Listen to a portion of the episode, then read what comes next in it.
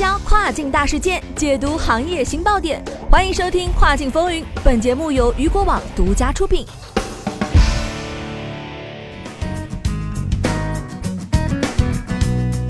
Hello，各位好，欢迎大家收听这个时段的《跨境风云》。那么接下来的时间将带您一起来关注到的是 Prime Day 让服务器都爆了，四成卖家单量上涨。大家都知道啊，Prime Day 正在紧张的进行当中。除了爆单的卖家，服务商的服务器也需要经受考验。有卖家称，数据服务商的服务器爆了，原因是凌晨两点开始，数据库拥堵而无法正常的更新，服务商不得不连夜加班做数据的迁移优化方案。首先带大家一起来关注到的是，近四成卖家单量上涨，新站点值得关注。在会员日全面开启的第一天。雨果网的调研显示，近四成卖家出现了单量上涨的情况，其中一成以上的卖家单量实现了百分之八十以上的涨幅。相较于以往，今年的会员日活动给卖家带来了流量仍然十分庞大。对于有所准备的卖家，更是已经在首日就达到了预期。亚马逊自开启会员日以来，美国站作为主站点，一直承担了大部分的销售份额。美国会员日销售收入预计会达到六十一亿美元，占预测总收入的六成。今年相比欧洲站点不尽如人意，其他站点比如加拿大、日本站的单量表现情况更值得卖家研究。根据卖家给出的资料显示，加拿大站点的单量已经超过了美国站，成交单量甚至为美国站点的两倍以上。当然，这只是单个卖家的情况。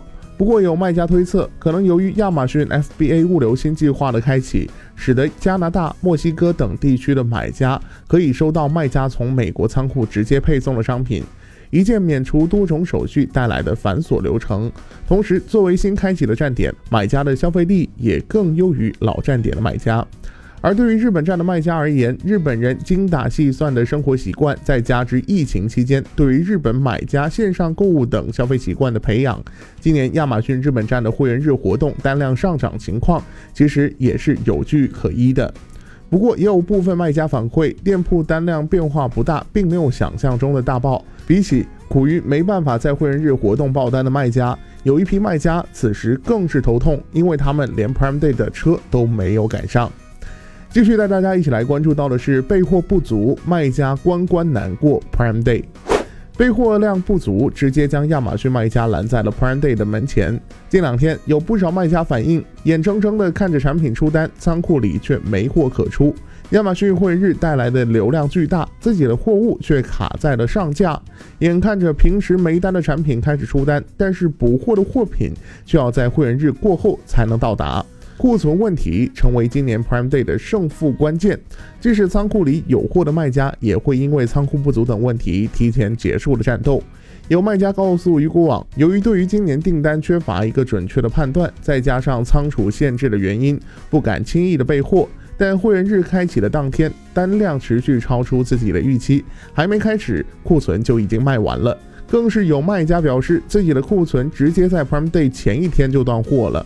库存不足，没能及时补货，但此时物流的状况也没有那么顺心。前几天，亚马逊两大仓库由于新冠疫情违规，被要求处罚。而对于其他仓库来说，爆仓也仍在持续过程中。上架速度放缓的同时，头程价格也随着旺季备货的需求增加，开始出现了上涨。尤其是美国专线，当前价格已经上涨了至四十块钱以上。但选用海运，由于时效不足，更是导致不少卖家的货飘在路上。最后带大家一起来关注到的是，Prime Day 不等于旺季，后续尚有爆发点。针对于今年的 Prime Day 带来的流量转化低以及单量不高的问题，有卖家表示，其实早有预料。今年的会员日开启时间晚，临近黑五网一，对于很多卖家来说，Prime Day 的开始更像是为了后面上新推新品做的准备。同时，也有卖家认为，三个大促时间间隔短，买家可能会出现分流的情况，因此今年的旺季更像是温水煮青蛙的过程，急不得。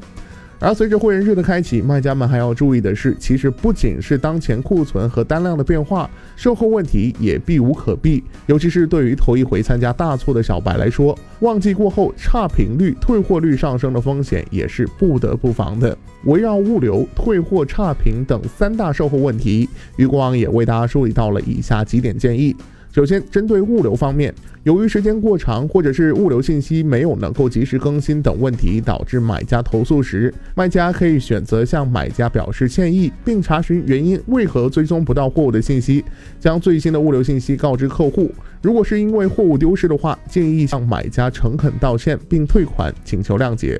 那么，针对退货的问题，针对于买家因为各种原因考虑退货的情况，卖家能做的就是咨询退货的具体原因。如果是商品受损、漏发、错发等卖家自身问题的话，建议要重新发货。